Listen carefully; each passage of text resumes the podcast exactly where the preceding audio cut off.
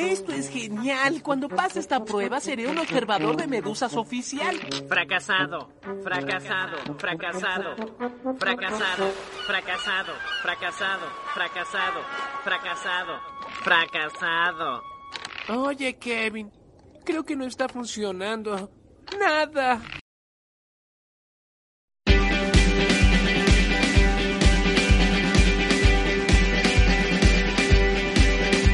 Que no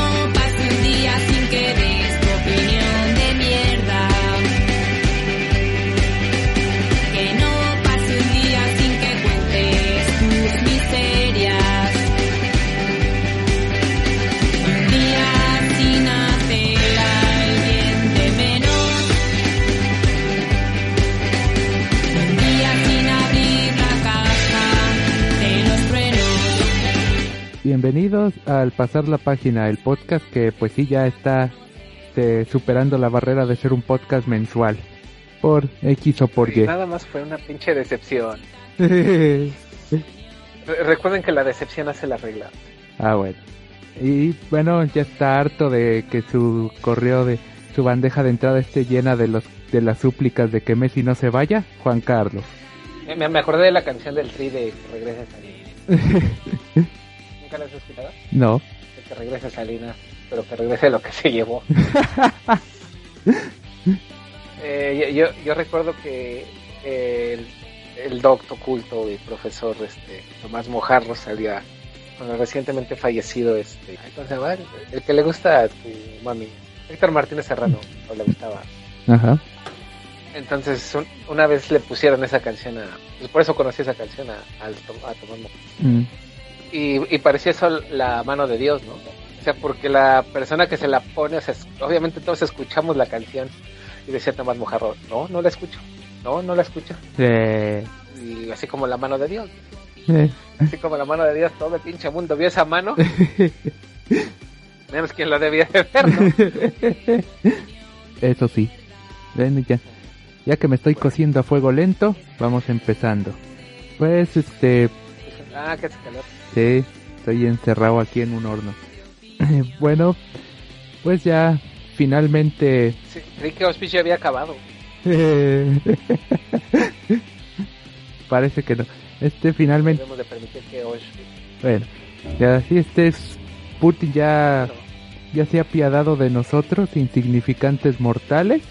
Y pues, según parece, ya está lista la vacuna rusa contra nuestro virus de La moda. segunda, ¿no? ¿Eh? Pero que según la segunda quincena de septiembre está con la segunda, ¿no? Ah, mira. La, porque la primera es este la Sputnik eh, Cinco, ¿no? V. Ah, Bueno, sí, No, V. no, no es Sputnik, es V porque le puso vacuna. Ah, mira. Sea, Sput- Sputnik por el cohete de la Sí, sí. El de satélite. la, este, la carrera al espacio y no es 5, sino es V de vacuna. Ah, mira. No sé cómo chingados en ruso, pero es V. Por, él dijo, ahí está escrito. ah, bueno. Con el desvarío. Este, y bueno, y pues ya saben, si llegan a ponerles la vacuna rusa, digan, por la gloria de la patria comunista, venga el líquido. Y, si les dice el que se le aplica, esto puede traer consecuencias como pérdida del cabello y, este, ¿y qué? Y lagunas mentales, no se preocupe. Exacto. Homero triunfó. Claro, fue hasta, fue al espacio. ¿No, no, no has escuchado la teoría marciana de que Homero está muerto? no. O sea, hay una teoría marciana dentro de los, ya sabes, grandes doctos que no. Ya ves que la segunda temporada, que es la primera que llega a México, la primera temporada no llega a México, sino a partir de la segunda, ya ves que se llama Homero se muere. Ajá. Ah, ¿no? O, Oh. Y hay un episodio donde va Homero y le dice a, a mi competencia, le dice, este, ah, no, es este, Homero es ateo, Homero el ateo. Sí, donde se quema la casa, ¿no? Entonces, pero ya ves, ajá, pero él sueña más, Sí, sueña a Dios. ve Más seguido a Dios, háganse ateos. Eh, ateos. luego hasta hablan con él, mírenme a mí. Es- exacto. y entonces es, entonces, este, en esa de, va, ya que Dios se va caminando con Homero, y le dice, este, Sí, le pregunta cuál es el Dios, ¿por qué el hombre significado de la vida. Y le dice Dios, no te puedes esperar cinco meses, algo así, o tres meses o cuatro. Sí. Y entonces le dice, no, dímelo. Entonces la teoría se basa en que el hecho de que desde que Bart eh, le juega el, la broma de Sí, de que explota la la cerveza. cerveza, Homero está, ha estado en estado de coma. Ah. Y por eso los personajes no están creciendo. Mm. Y por eso arma la realidad así, pues, porque por ejemplo, creo que los hijos de Apu ya van a la universidad y Maggie no chingada madre no puede. ¿No? Pues sí. Este, entonces la teoría se cree que ya, ya ven de esa gente que no, Claro. así como nosotros. Entonces, este, la, la teoría es que Homero, así como en el final del en el verdadero final de los supercampeones, ¿no? Eh, Que le van a contar las cosas a Oliver y él cree que está ganando la Copa del Mundo. Entonces está Homero, eh, según es la teoría. Bueno. Pero continúa con Messi. Eh, no, Messi, ¿qué? No, si seguimos con el bicho de moda, porque, bueno, lo, lo Ah, sí, dijimos. bueno, entonces con el bicho de moda. lo dijimos en la cuando empezábamos con esto este hicimos un comentario de que no fumaran y tampoco vapearan porque no sabíamos qué tan malo era y Juan este profetizó que igual y todo empezaba de ahí y parece que el tiempo le empieza a dar la razón porque según un estudio Como es la los costumbre. como es la costumbre los vaperos tienen siete veces más probabilidades de contraer el coronavirus que el común de los mortales En tu cara, Deida. yo sí vi, no, yo sí veo el futuro. La Sígueme dando la razón en la historia. La, bueno, la teoría que se maneja de por qué pasa esto, pues es que porque se están llevando constantemente el cigarrillo electrónico a la boca y no dudo que lo rulen por ahí y pues por eso dicen es más probable pues que este contraigan el virus y desarrollen la enfermedad. En teoría, esa es la ahora teo- tomen, Ajá. Y esa es la teoría que se maneja. es que ahora tomen en cuenta que los que inhalan vapor, no podemos decir que inhalan humo, y, y- inhalan vapor. Bueno, a menos que pongan mal el algodón y se les queme, ahí sí inhalan humo. Ajá, ¿no? Pero tomen en cuenta que es un cilindro entre plástico y metálico. Y para los que no se hayan dado cuenta, ¿qué creen? Que el vapor es agua. ¿Eh? ¿Y qué creen? Agua que se está calentando con electricidad. Entonces, hay un fenómeno que lo enseñan en la primaria, que se llama condensación. o al menos en, cuan- en nuestros tiempos. al menos cuando, las- cuando la escuela era para hombres. Entonces, este, cuando tú estás vaporizando o haces, estás regándole agua, electricidad y una reacción química a un cilindro plástico con partes de metal y con oxígeno, porque al fin y al cabo, pues, la chiste cuando le jalas o cuando le supas, pues, está entrando oxígeno, ya sea en, CO en forma de CO2 o O2. ¿Qué creen que necesitan las bacterias para vivir? O sea, y eso que soy analfabeta, ¿no? no, pues sí. Entonces, sí, gracias por decirme. Este, Entonces, cuando tú vaporizas, pues estás generando una cantidad de bacterias importantes. Sí. Y lo peor, que son naturalitas, porque ahí pues, es electricidad, como acabo de mencionar, es electricidad, CO2. Bueno, no sé si ustedes han visto, de- dejen un refresco al sol así a medio terminar tres días y se infla por tanta cantidad de bacterias que ya entraron y que ahí hacen su guerra intergaláctica dentro de la botella de Coca-Cola. Luego puede, luego puede matar a tu familia, apoderarse de tu casa. Exacto, ¿no? Pero de- eso es otra historia. Bueno, ¿y qué más decías de, del COVID de moda con Ah, pues, Putin? eh, así ya, bueno, fuera de que Putin tiene la respuesta a todos nuestros males, como siempre, ya le ganaron a Ah, Napoleón. bueno, tú también, pero tú eres malo. Y Putin es nuestro salvador. Claro, ex agente de la KGB. Pues le ganaron a Napoleón, le ganaron a Hitler y ahora le quieren ganar al coronavirus. Y pues este pues, ya se han ya se han dado en el mundo los primeros casos de reinfecciones. Tres meses después de la infección original, parece que han vuelto a pillar el virus. Y antes de que empiecen a Pero creer, pues es que, Ajá, bueno, antes de que desde que empiecen a empiecen creer dime. que el mundo se va, que el- todo terminó, señores, no tenemos escapatoria y corran por las calles como el reverendo Alegría y empiecen a comprar papel higiénico a lo bestia otra vez. Eh, pues resul- está resultando en estos casos que apenas van cuatro o cinco por ahí en el mundo confirmados. Es, este, no están desarrollando la enfermedad, o sea, tienen el virus, pero no, no están presentando síntomas ni nada que arriesgue su vida o que los haga más contagiosos de lo habitual. Y parece ser, se creen los científicos, virólogos, y habrá que creerles porque ellos se echaron cuatro años en la universidad y no, yo con trabajos aprobé biología, Eh, pues es- parece ser que la inmunidad no va a ser tanto de no te vuelves a infectar, sino ya no desarrollas la enfermedad. Si el virus va a estar ahí, pero los anticuerpos lo reconocen lo bastante a tiempo para que no esparza su progenie por el cuerpo. O sea que ya es endémico. Ajá, Ya, para pronto va a ser endémico. exacto. Lo dijimos hace un mes, ¿no? Más o menos en el último Pero programa. no lo. Bueno, no lo dijimos, lo habíamos leído de otro güey. Exacto. Que esto ya iba a ser. Viviremos con él, pero al parecer ya no nos va a hacer nada. Aparentemente. Veremos cómo evoluciona Es que la re- carrera armamentística. Pero es que en realidad, o sea, lo que se ha demostrado científicamente. Voy, voy a escucharme como intelectual de taxi, ¿no? Mi, mi hermano que trabaja para el ejército, él dice que nos están echando el plan mundial de la de los Hildelberg y este y los Y Bill Gates. dicen que, que cada país tiene que cumplir una cuota de muertos. Cada que escuchen eso, recuerden que le van a la América, ¿no? Entonces, este sí, ¿no? pues sí. Eh, bueno, entonces, este, científicamente se ha comprobado que en realidad lo que el virus, el coronavirus lo que hace es que, este, como te afecta la respiración, pues obviamente no tienes, este, es el paso de oxígeno necesario para vivir o sobrevivir. Entonces, pero lo que te mata es la diabetes, el, u otra enfermedad que tengas por ahí, ¿no? Sí. Porque una de las cosas por las que te solicitan que hagas un poco de ejercicio y no estés como yo todo el echado tragando cerveza y hot dogs, es porque quieras o no al hacer ejercicio, tus pul bueno, todo el cuerpo, pero eh, en este específicamente tus pulmones se están ejercitando.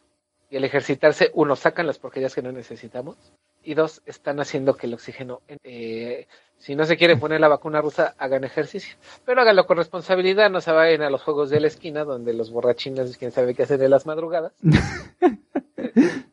Pasa, Pasa en la vida. y este pasa en al pasar la página y, en, la- y, ah, en el por ahí luego les digo mi código postal este, este, por eso se te pide que hagan ejercicio pero en realidad lo que te está jodiendo es esa falta de respiración En efecto, en, en efecto, en efecto.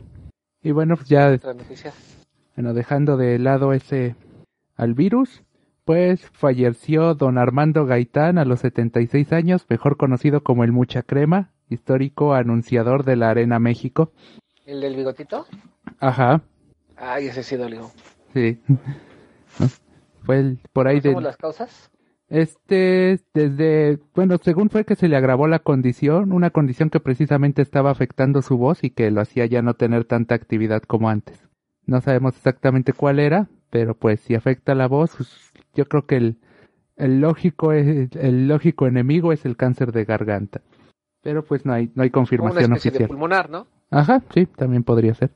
Ese es el, eso es pues bueno, te perdemos al que muchos creen que es el mejor anunciador en la historia de la lucha libre. muchos sabemos Mm. ah por cierto ya ven que ahorita estoy encerrado y tengo que ver todo Ajá. están transmitiendo varias luchas importantes por YouTube y ya ves cómo la vida sí me quiere Ajá. Me, no, yo, no- yo no sabía que Atlantis en su etapa de rudo había peleado con el hijo Ah, ¿en serio? por el premio de leyenda de plata. Ah. YouTube que este rato pasó la liga. Ah, mira, mira. Y así como agradezco que Jace, que Stan le haya puesto una arrastrada a la roca. agra- agradezco que Atlantis le haya puesto una arrastrada al hijo del santo. ¿Ya ves Ah, La vida sí quiere. de vez en cuando la vida es buena. De vez en cuando la vida es buena y este, bueno, a ver si no me demanda el hijo del santo. ¿Cu- ¿Cuántas veces llevo mencionado santo? Porque ya ves que creo que si la mencionas más de siete veces automáticamente aparece debajo de tu puerta una demanda. Este, entonces, este, sí, las están subiendo y vi como Atlantis en ese tiempo, Atlantis maldad, el logro de los niños, le pone una santa arrastrada al hijo del santo. Que vale la pena embriagarse por. Ah.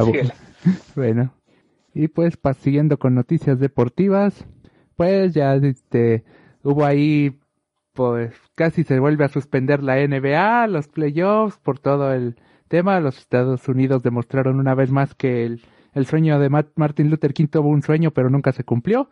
Pero bueno, ya regresamos y pues en los playoffs como van hasta ahorita, pues en la conferencia este de la NBA ya tenemos las semifinales. Este una es los eh, Milwaukee, ay, se me olvidó su nombre. Milwaukee contra el Heat de Miami. Siguen siendo, los Bucks de ¿Sigue siendo Milwaukee. los? Sí, los Bucks de Milwaukee contra el, Por mi, por mi inglés de Tepito, ¿no? claro, eh, contra los Heats de Miami. Y en el otro lado, los, Bos- los Celtics de Boston contra los Raptors de Toronto, que esa eliminatoria ya se jugó el primer partido. Y de momento el marcador va 1-0 a favor de los Celtics. Y en la Oye, con- ¿y qué pasó con los Lakers de LeBron? A eso vamos. En la conferencia oeste, pues los que ya están clasificados son los dos equipos de Los Ángeles. Los Ángeles Lakers, que vencieron 4-1 a los Trailblazers de Portland. Y los Clippers de Los Ángeles también, que acaban de vencer 4-2 a los Mavericks de Dallas. Ambos están esperando rival que saldrá de entre los juegos de los Rockets de Houston contra los Thunders de Oklahoma, que lidera la serie Houston 3 a 2, y los Nuggets de Denver contra los Jazz de Utah, que Utah lidera 3 a 2 también la serie. Pero de momento los dos Muy equipos bien. de Los Ángeles ya están clasificados a las semifinales. ¿Y, por qué decías que este que casi se suspende? ¿Por qué ya se están peleando ahí entre cucurumbés o qué? Eh, sí, por la una un último video se filtró de que mataron a un hombre negro la policía de Estados Unidos por la espalda. Le metieron, bueno, no lo mataron, le dispararon y está en estado vegetal, según dicen en el hospital. Y pues hubo, se desató una nueva ola de protestas y hubo tres, mues- tres muertos en las protestas. Y precisamente los Bucks de Milwaukee, este, decidieron boicotear su partido de esa noche y no se presentaron y la liga decidió suspender toda esa jornada. Fue por ahí del jueves o el miércoles cuando ocurrió esto y hubo reuniones. De hecho, LeBron James estaba y sus Ángeles Lakers estaban a favor de ya suspender definitivamente la, la temporada a manera de protesta. Eh, los Clippers los apoyaron, pero el resto de los equipos no. Al final ya se hizo la votación, eh, hubo ahí compromisos. Michael Jordan sirvió de enlace entre jugadores y propietarios y decidieron pues acabar de jugar la, la temporada. Y cuando terminen agarran unos bats y se van, ¿no? Contra ellos. Probablemente. O le pagan Ah, a sí, que alguien. Michael Jordan es el dueño ya de... De los... Charlotte, ¿no? Sí, de Charlotte. Porque ya que su negocio de los Wizards no funcionó, Huyamos otra franquicia. pues ya. Y para cerrar el círculo y que vean que va a volver la segunda gran plaga de la humanidad, pues el 10 de septiembre es el kickoff de la NFL, el inicio oficial de la temporada, y es hasta cierto punto relevante porque son los jefes de Kansas City recibiendo además de su anillo este a los a los Tejanos de Houston y van a jugar, ya consiguieron el permiso de la ciudad con el estadio al 23% de capacidad. Los boletos se vendieron entre aquellos aficionados que tenían abono para toda la temporada. Y no será mucho, pero al menos van a tener este público en el arranque oficial de la temporada. Es algo que seguro que le eh, que emociona a la liga.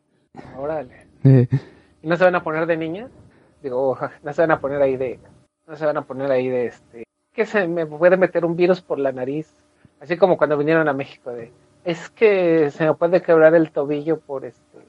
Por pisar mojado. pues quién sabe. No sabemos, es una incertidumbre. Sí hay varios equipos que no... Bueno, de momento que yo sepa son cuatro equipos los que van a jugar a puerta cerrada hasta nuevo aviso. Este, que son los dos de Los Ángeles, los cargadores y los carneros. Este, los Raiders de Las Vegas, que ahora ya se mudaron para allá. Y las Águilas de Filadelfia. Esos cuatro equipos no tienen este permiso de abrir sus estadios al público. Bueno. Oye, los Raiders ya cuántas mudanzas lleva. ¿Quién sabe? Yo me, pero sí lleva mínimo tres en... yo diría que sí. O sea, yo recuerdo que la última, bueno, la de los Raiders de Oakland, así, porque antes eran los Raiders de los, no me acuerdo qué. Ajá, sí. Sigue siendo su, su chico malo, así, Sí, sí. en el ojo. Sí, sigue siendo él, sigue siendo ese el logo. Otra noticia. Ah, pues, nada más de la NFL que hubo un, este, estuvieron a punto de suspender cosas porque hubo 77 positivos de coronavirus y luego se descubrió que todo venía del mismo laboratorio y como que alguien no se lavó las manos y fueron falsos positivos. O al menos, o al menos eso es lo que están diciendo desde las altas esferas de la liga. En el último conteo llevar, este, consiguieron cero positivos y parece que todo va a seguir ya. Ya veremos cómo, cómo avanza, si pueden abrir más, menos o lo que sea. Muy bien. ¿Qué más sigue de deportes? Otra noticia. Eh, pues ya, yo ya me quedé sin material. Así coman whiskas, Ah, porque pues. se supone que un medicamento para los gatos es, eh, está presentando, está- según un estudio, parece ser efectivo para combatir a los que ya el coronavirus cuando ya te infectó. Un antiviral que se utiliza en gatos, pues, parece que es. Y la ventaja de eso es que se pueden saltar las pruebas en animales porque pues ya lleva años usándose en gatos de forma segura y ya podrían empezar directamente con humanos. No digas eso porque si, si cuando Trump dijo que se comieran el gel antibacterial, ahí van. no digas eso. En serio, si te acuerdas, ¿no? Sí. Bueno, míralo por el lado amable. La siguiente generación será más lista gracias a la selección natural. Eso llevamos, eso Darwin llevaba esperando. Yo, yo creo que yo, yo- yo creo que Darwin cuando pensó su teoría dijo, no, güey, pues para el 2000 vamos a tener este, eh, y vamos a hacer conejets, ¿no? O sea, y, ya no vamos a necesitar teléfonos celulares, vamos a con pura telepatía y pura mentalidad. güey. Sí. Seguimos creyendo que Nostradamus predijo el coronavirus, güey. O sea, no manches. Sí, cada año adaptan una teoría de Nostra, una profecía de Nostradamus a que este año es el fin del mundo. Yo me pregunto, bueno, ya les digo, Nostradamus es médico. ¿Por qué chingada madre nunca se esperaba las curas, güey? O sea, dijo, ay, pues una enfermedad, pues de una vez, güey. Va a haber la cura, ¿no? Así como temporada de Netflix, ¿no? Pues sí. Capítulo 3, hay enfermedad, pues ya que se espere al último episodio para ver la cura, ¿no? Ah, O que la Pero Big, si te das cuenta, pinche, nuestra... o que Big Pharma haga su trabajo y No, saque un tratamiento. Ajé, no, pero es que date cuenta que Nostradamus, güey, es desgracia trae desgracia, de ser pariente de Remy. Bueno, estaban en Europa, ¿no? Eh, Pues sí. Y creo que los dos son franceses, ¿no? Ajá. pues sí. O sea, ¿cuándo le has escuchado una noticia buena, Nostradamus? No, pues no, nunca. O sea, o sea, a ese güey yo creo que le deberían decir más que está más amargado que yo, cabrón. O sea, yo vi la película, la de Orson Welles. Ajá. Yo vi la otra de la que sacaron de que su biográfica, ¿no? Sí. Donde se echaba su caldito de almendras, cosas raras, güey. Pero neta, en todas esas películas de todas las profecías que sacaba, jamás una pinche noticia buena, cabrón. O mataban al rey, o se levantaban las armas. O revivían algo. al rey. O revivían al rey, que tampoco es buena noticia, Exacto. pero jamás una noticia buena de los. Ah, la única que sacan en ese, en esa película que, que, di- que dirige y platica Orson Welles. Bueno, que también Orson Welles, pues ya ve que le gustaba. Con la bonita ingenuidad de la gente, recordemos este la guerra de los la guerra de los mundos. Este, la única noticia buena es que después de 3000 años la Tierra va a descansar y eso porque se extingue el humano, güey. Ah, bueno. Según Lovecraft O sea, y nos sucederán que- cucarachas gigantes o algo así. Ah, ya me gustaba el pulpo Schwarzenegger. El pulpo Schwarzenegger era la onda, güey. no, pues sí. Y, y ahora que ya sale en YouTube, ya. Sí, ah, que no te los he pasado esos que avistamientos de este de Cthulhu, ¿no? Ahí se ven unas nubes bien raras o un Godzilla. Si ha ido al gimnasio porque te das cuenta Godzilla está panzota. Exacto. Ahora, ahora que saquen este Kong versus Godzilla, que el enemigo sea Cthulhu. Eh, A ver si es cierto. A ver. A ver quién puede más. Oh, un mensaje. Eh, Gracias por la idea. No recibirás ni un peso. Oh, ah, oh. Bueno, al- como dice Mark Simpson, al menos la vi, al menos la vi filmada. eh. Bueno, Eso sí. recuerda- o sea, si alguien se quiere deprimir, lea los pinches escritos de Nostradamus. ¿Y te- tenemos algo más en el amargoso? No sé, ¿Messi merece tu ira o quién? No, es que Messi me da igual. Ah, bueno. O sea, Messi como Cristiano Ronaldo, como Maradona y como Hugo Sánchez, eh, pues es, es, es el símbolo de la idiosincrasia del mundo mundial, güey. Mm. O sea, este, de entrada, pues Barcelona es un equipo ganador, o sea, desde, y desde, bueno, yo, mi memoria que me ha dado para leer e investigar, pues Ma- Maradona jugó en el Barcelona. Ah, De ahí pues ha pasado este Ronaldinho, este Ronaldo, Ronald- este y varios, ¿no? Que la verdad no me acuerdo de sus nombres porque la neta, como lo he dicho, necesitamos más médicos que futbolistas, ¿no? Y ahorita de que se va a ir del Barcelona, pues, los ciclos se cumplen. Pero como siempre, la idiosincrasia de, de la humanidad es que todo tiene que recaer en un solo hombre. O sea, algo que le puedes admirar a los alemanes es que este es trabajo en equipo y por eso son campeones, ¿no? ¿Eh? O sea, este, no me acuerdo quién dijo el dicho, ¿no? Que decía que el fútbol es un deporte donde, cómo planean todo, pero siempre gana Alemania, ¿no? Entonces, este, pues es lo mismo que yo les, pues, que no se ver de Barcelona, pues que se vaya. O sea, la, ahora la onda es vencer al equipo que va a armar el Bayern, ¿no? ¿Eh?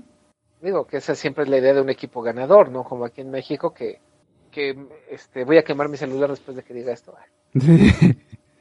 Este, cuando jugó el América de Ben Hacker, que trajo a Kalusha y a Villic, todavía jugaba Luis Roberto Alvesaga y todo eso, pues eran, pues se traía otra filosofía Ben Hacker. Bueno, él era holandés y venía de dirigir a, este, al Real Madrid. Y ese América te metía siete, ocho goles, ¿eh? Mm. O sea, ese- o sea, ¿y cuándo empiezas a ver que hay corrupción en el fútbol mexicano? Cuando gana el Necaxa esa temporada, ¿no? Cuando sabías que nadie podía detener al América. O cuando esa Super América pierde con el Querétaro 1-0, dices que este, pues lo mismo pasa con el pues, que Messi se vaya, o sea, o sea, Pues sí. y lo mismo que pasa con Cristiano Ronaldo, que creen que el fútbol es el equipo de un solo hombre, que es una mala idea que también que te dé el capitán Subasa, ¿no? Eh, claro, pero también me prometió que repasaban toda su vida antes de, antes de disparar. sí, creo que no debes de probar esa teoría. Entonces, este, déjenlo que se vaya, total, últimamente, este. Lo que sí es que no, no veo quién se pueda quedar después de Messi. Y el sueño de la lluvia de tener a los, pues, le, te digo, sería como tener a Cristiano Ronaldo y tener a Messi en el mismo equipo. Sabe quién los para, ¿no? Pues sí, o se matan entre ellos. Que, pues, pero eso nada más pasa en la primera temporada, en la segunda se unen. Ah, bueno. Ups. Entonces, miedo Bueno. para, la, siguiente- para el siguiente año, porque en esta temporada igual y la influenza y el coronavirus se matan entre ellos, pero para la siguiente se van a unir. Tengan miedo. Bueno, pues ya cuando tienes VIH y no lo has podido curar en 30 años, ya cuando tienes cáncer y no lo has podido este, controlar en ya casi un siglo, bueno, y porque en realidad no sabemos en realidad cuándo apareció el cáncer o, Bueno, eso sí. O las diversas o las diversas derivaciones del cáncer, pues ya te das cuenta de que el enemigo jamás se ha ido. Ajá. Y con respecto de la amargosa, pues tenía que chutar- chutarme una noticia, sí, tenía varias, que hablé de fútbol. Mm. Pero pues para que vean que yo también, este, mi, mi, como dice, hay plumajes que vuelan sobre el pantano y no se manchan, y mi plumaje es de esos, pues que me meto a Facebook, ¿no? Hace años. y, me, y me encontré con este, con que despidieron a Lady Tres Pesos. Ah, mira. Para todos los intelectuales que creen que en México no hay racismo, Eh, para los, para los intelectuales historiadores que salen en Canal 40 y que dice, cuando, cuando una locutora de Canal 11 te dice que sí existe el, que las carreras de autos sí son clasistas, yo extendería que no solo las carreras de autos, ¿eh? y eso viene desde Roma y se me hace extraño que vengan de historiadores de Canal 40 que dicen que saben. eh, O sea, tú vete a las luchas y las filas de hasta adelante, los que sí tienen para pagar, bueno, ahorita anda el boleto hasta adelante como en 700 lanas, ley. o sea, es, es porque tienen para pagar 700 lanas. Pues sí. O sea, Bueno, y en los aniversarios eh, son 3000, ¿no? Sí, la, la, no, 3000, el- cuando fue la del místico con Black, este, ¿cómo se llama? Black Warrior, Ajá, Black Warrior. este, llegó a, a 1200, pero en gradas, ¿eh? Mm. Que por lo regular está en 70. No, pues sí. O sea, échale cuántos. O sea, si te das cuenta de que, o sea, sí hay clasismo. Y te digo, no solo en la carrera de autos, o sea, te digo que se me hace raro que sean historiadores. Le- Tú te vas al est- al- al- a los estudios, bu- a los, a, los, a los estadios buenos de fútbol y tienen palcos. Sí. O sea, el- vete al Azteca y tienen su palco, vete al Midlife, el que hizo Vergara, tiene super palcos. ¿Y por qué? Pues es para que te, te diferencies de- del vulgo, ¿no? Ujú. Bueno, pues, pues ahora hablando de Lady Tacos, digo, de Lady Tres Pesos, que fue una, es una mujer que les dijo muchas cosas a unos empleados de Walmart y que demeritó el chicharrón y con el chicharrón nadie se mete, el chicharrón verde. Y, y que les dijo que ganaba tres pesos. Y sí, sí es cierto. O sea, porque los sueldos en México son, no es por una administración en particular, es por relaciones políticas, es por relaciones públicas y es por muchas situaciones. Básicamente por la Guerra Fría. Por la Guerra Fría, tibia, caliente y eh, el té helado, ¿no? Entonces, este, lo que se me hace peculiar es que creo, creo, porque no estoy muy seguro, leí cuatro notas muy rápidas de que la señorita ya la, la, este, la empresa las, donde ella laboraba, la separa de sus actividades por este video viral. Qué cacofonía, pero no es cacofonía, video viral, ¿eh? Eh, Este, y me puse a leer los informes o los supuestos informes que manda la empresa esta. Yo no sé si sean verdad, aclaro, Pero ya que estamos hablando de Notre Dame y que del América y que creen que el deporte es justo y en el informe de la renuncia o en el informe oficial que da esta empresa, le pone Lady Tacos. Lady tres pesos. O sea, no le dice Pedrita Pérez, este, Juanita Banana, su nombre de pila. Le pone Lady tres pesos. Mm. Y dirán, ¿eso qué tiene que ver? Pues que también la está discriminando, tildando. ¿Cómo? El de recursos humanos va a perder también su empleo. Pues yo creo que la, o sea, está bien que la, o sea, tú puedes despedir a tu empleado por lo que tú quieras. Total, es tu empleado, es Y para eso existe derecho, conciliación y arbitraje. que parece más arbitraje que conciliación, pero este, pero este, y, y no sé si la gente lo esté creyendo. Digo, porque si de ser verdad, digo, yo en ese momento demando a la empresa. Digo, está bien, sepárame, pero no tienes por qué tildarme, me estás haciendo exactamente lo mismo por lo que se están quejando de mí. ¿Y por qué en México no nos percatamos que cada que hacemos eso de Lady Tacos, Lady, Lady Tres Pesos, Lady Chicharrón, Lady, este, o sea, todas las ladies ahora que hemos, pues uno, aparte de que es un desquite muy, este, muy infantil, eh, así como cuando de niño decías, no lo toques porque es de oro. Bueno, en mis tiempos era eso, no sé ahora que se digan los niños. Dice, ay, ni, ni le pidas porque él cree que es de oro, ¿no? No sé si te tocó eso en, las prim- en la primaria todavía. No, no me tocó eso ya. Ya estás viejo. Entonces, es- o, o a ti te tocaba el conserje, no sé, uno, uno-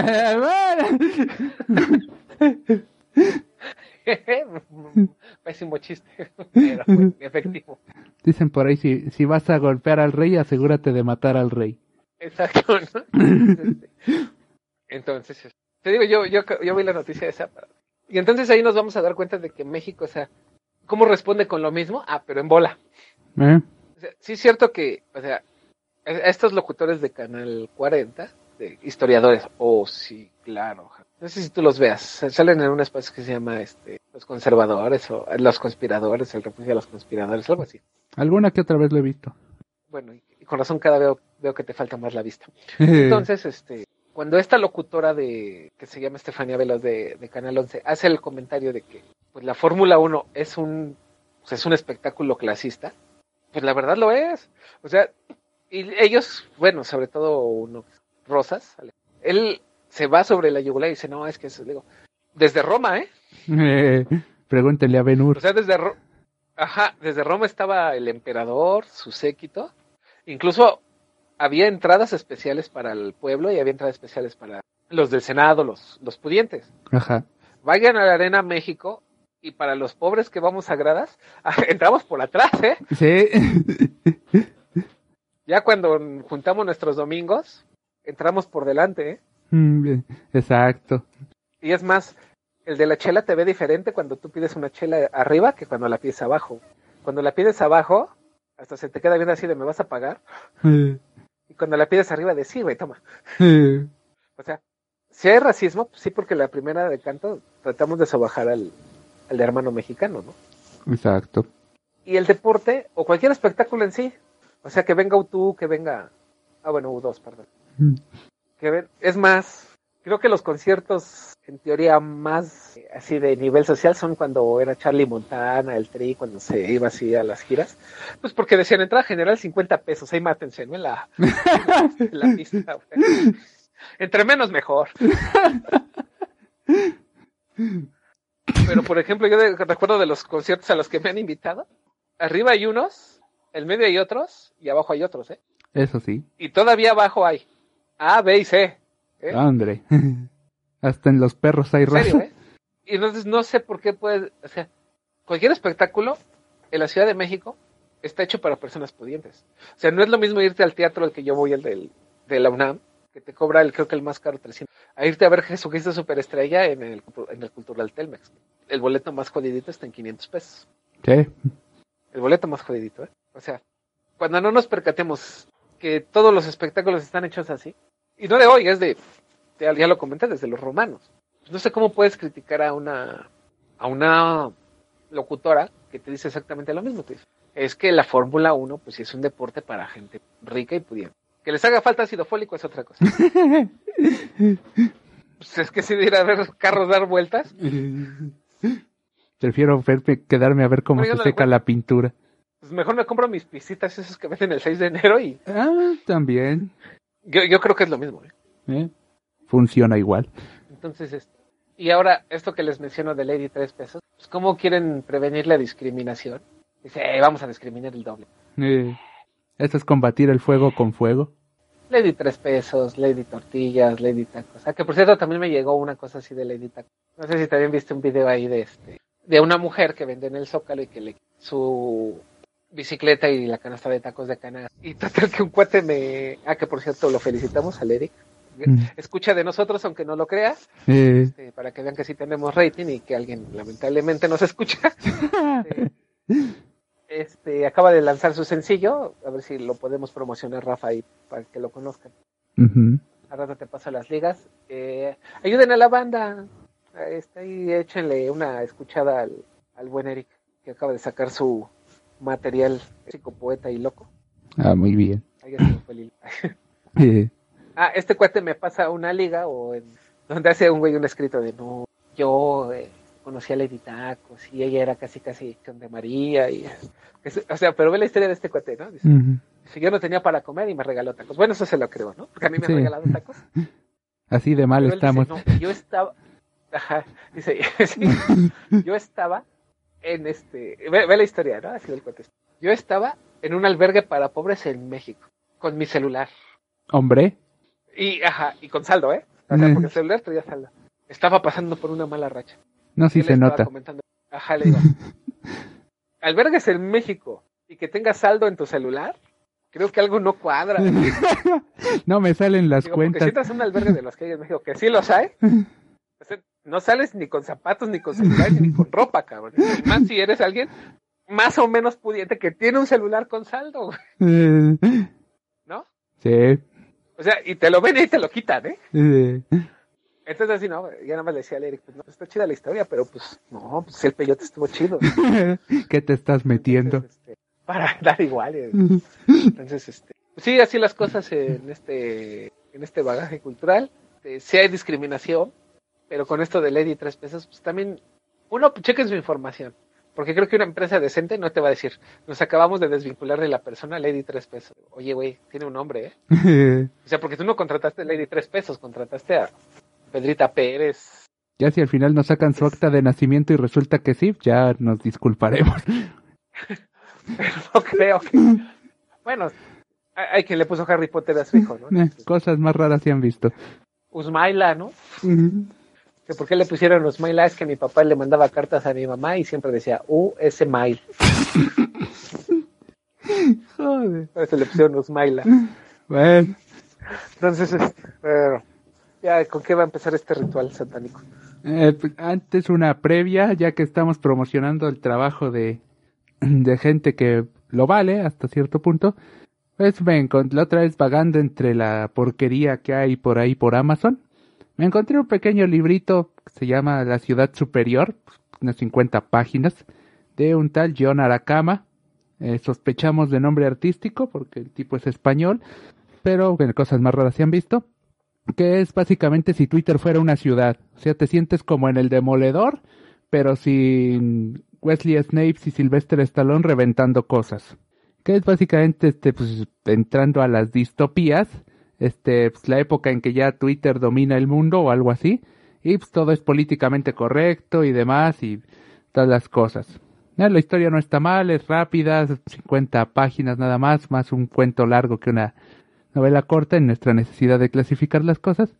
Pero el medio del asunto es que me parece muy rescatable el modo en cómo pinta este, o la justificación que da de esto de por qué este, estamos yendo hacia lo políticamente correcto. Y lo hace justamente porque pues están ahí los rebeldes, los que no, los marginados, los que pues no más no les parece eso de salir a correr todos los días y ser veganos y demás. Y pues los marginan en los barrios, ¿no? Y al principio los ponían afuera de la ciudad superior. Pero después dijeron, pues qué chiste tiene tenerlos allá si no podemos ver eh, de los que somos superiores, que nosotros somos moralmente superiores. Así que agarraron y los echaron al centro de la ciudad, nada más para que las personas que viven ahí afuera en la ciudad superior pudieran decir, no, pues es que nosotros somos mejores que ellos, ja, ja, ja. Y, y- te vas a un albergue con tu celular, ¿no? Y con- Ajá, sí. hablar bien de Lady Tacos. Con todo el respeto de la señora, no estoy hablando mal de la señora ni de la acción, estoy hablando mal del cuento. Es igual. Y pues eh, está entretenido. Si no tienen nada que hacer durante unos 20 minutos, pueden checarlo.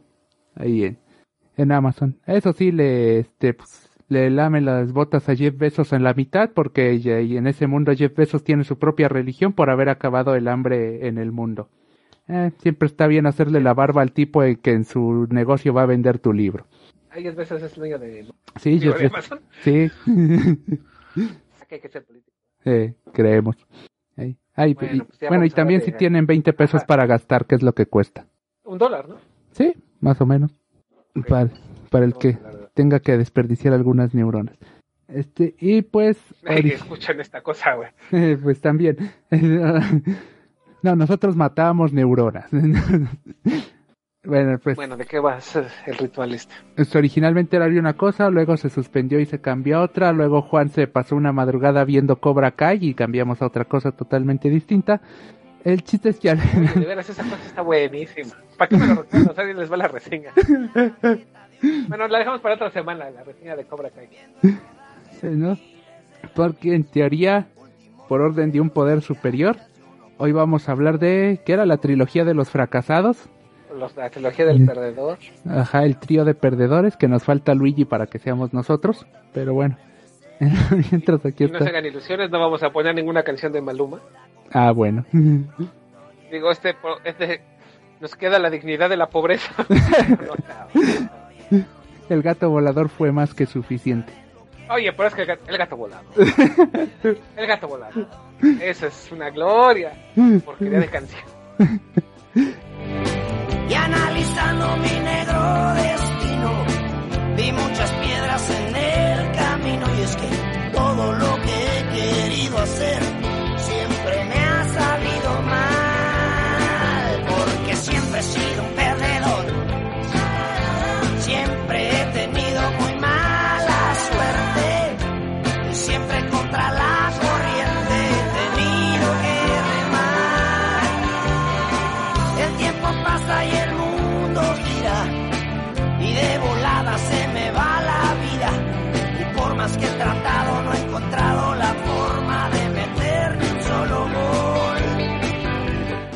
Eh, ya que él, él sí se lo sabe, porque yo no me acuerdo de uno, este que nos enliste quiénes son las, lo- el trío de la trilogía, bueno, los autores de la trilogía del fracaso. Bueno, eh, elegimos este tema porque no acabé de leer los libros que tenía que leer para esta semana. Eh, de entrada, que ser honestos. Pero eh, estamos aprovechando que se cumplen dos centenarios de esta aberración. Se cumplió el centenario de, de Charles Bukowski, 120. Entonces hoy, en este año, cumplía 100 años. Ujú. Pero también, este, pues obviamente, pues él se consideraba el gran perdedor. Incluso, pues todos sus libros eran pues, La senda del perdedor, Hijo de Satanás.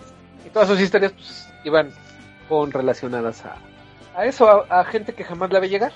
Pues sí, Paradójicamente, él sí la vio llegar porque vivió millonario. eh, bien por él. Ajá, eh, el segundo pues, no puede faltar porque creo que uno de estos grandes este, precursores de lo... Y, y no digo que solo él, sea, creo que todos los escritores eh, han tocado la bajeza humana o la desgracia humana eh, de alguna forma. Pero estos tres que vamos a mencionar este, la hacen alegórica, ¿no? Porque Francis Scott Fitzgerald, el mejor escritor que ha dado Norteamérica, después de Edgar Allan Poe, pues es este el ícono del, del eterno perdedor, pero también eh, nu- nunca hemos hablado del Gran Gatsby, ¿verdad? Creo que lo tocamos alguna vez, hablando de te tocaba ricos. el conserje de la primaria. y alguna vez lo mencionamos, pero superficialmente, así que nos toca adentrarnos. oportunidad. Mm. Y Rafa, pues hoy también se fumó unos cuentos de Fitzgerald y yo tengo los cuentos de Fitzgerald y tengo The Crack Up. Eh, Es un libro así que el Crack Up es así como que la desgracia, la ruptura, la todo. ajá. Y, y él también era un gran perdedor, o sea, porque, bueno, menciono al tercero y empezamos con Fitzgerald, ¿no? Sí, Y el tercero, pues es este John Fante. John Fante era, es el precursor de Bukowski. ah, mira. O sea, y, y antes de y antes de Bukowski, pues había, estuvo Hamsun, que no sabemos, seguimos sin saber cómo se funciona, cómo se maneja, cómo se, cómo se funciona, cómo este, se- ¿Cómo se pronuncia? es Hamsun, no sé. Sí. Pero John Fante era el Bukowski.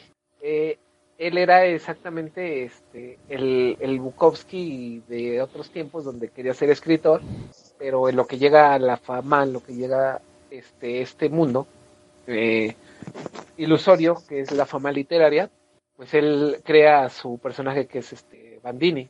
Y Bandini es un italiano, italoamericano, que llega, tiene problemas con su papá, él quiere ser escritor y se dedica a ser vagabundo en lo que llega la, la oportunidad literaria. Entonces, este, e incluso este, pregúntale al polvo, cuenta la leyenda que gracias que cuando Bukowski empieza a tener éxito en, en su editorial, que era Petirrojo Ediciones, pero en inglés es Sparrow, ¿no? este, él le dice al editor que vuelva a, a editar a Fanté.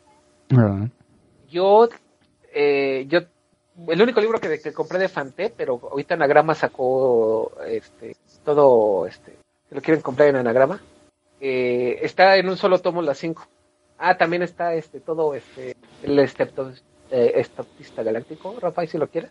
Ah, mira. Anagrama lo comprendí en uno y vienen completos los, los cinco, incluyendo el ese que no se Ah, ok. Entonces ahí si lo quieres comprar tu ladrillo, este, lo sacaron en esa colección. Digo, usted es un ladrillo, ¿eh? Ya, pues sí. Este, entonces, este, em- les digo, yo el único libro que compré de Fante, sí he leído algu- otros, como La Primavera, este, Sueña con la Primavera Bandini y estos. Viene prologado por Bukowski. Por lo menos el de Anagrama Ujú. viene prologado por Bukowski. Miren. Porque él era su gran, este, y hablaban exactamente de lo mismo, ¿no? Esta cosa de que nomás no la ves llegar, parece, deberían de estarlo este, haciendo este podcast, pero pues empieza con Fitzgerald en el Eh, pues claro, pues quedamos empezar, empecemos con Francis Scott Fitzgerald, que pues en este en este podcast ya estamos a la mitad de ser como él, porque él murió siendo, considerándose un escritor fracasado. Nosotros ya somos fracasados, nomás nos falta ser escritores. Exacto, y luego,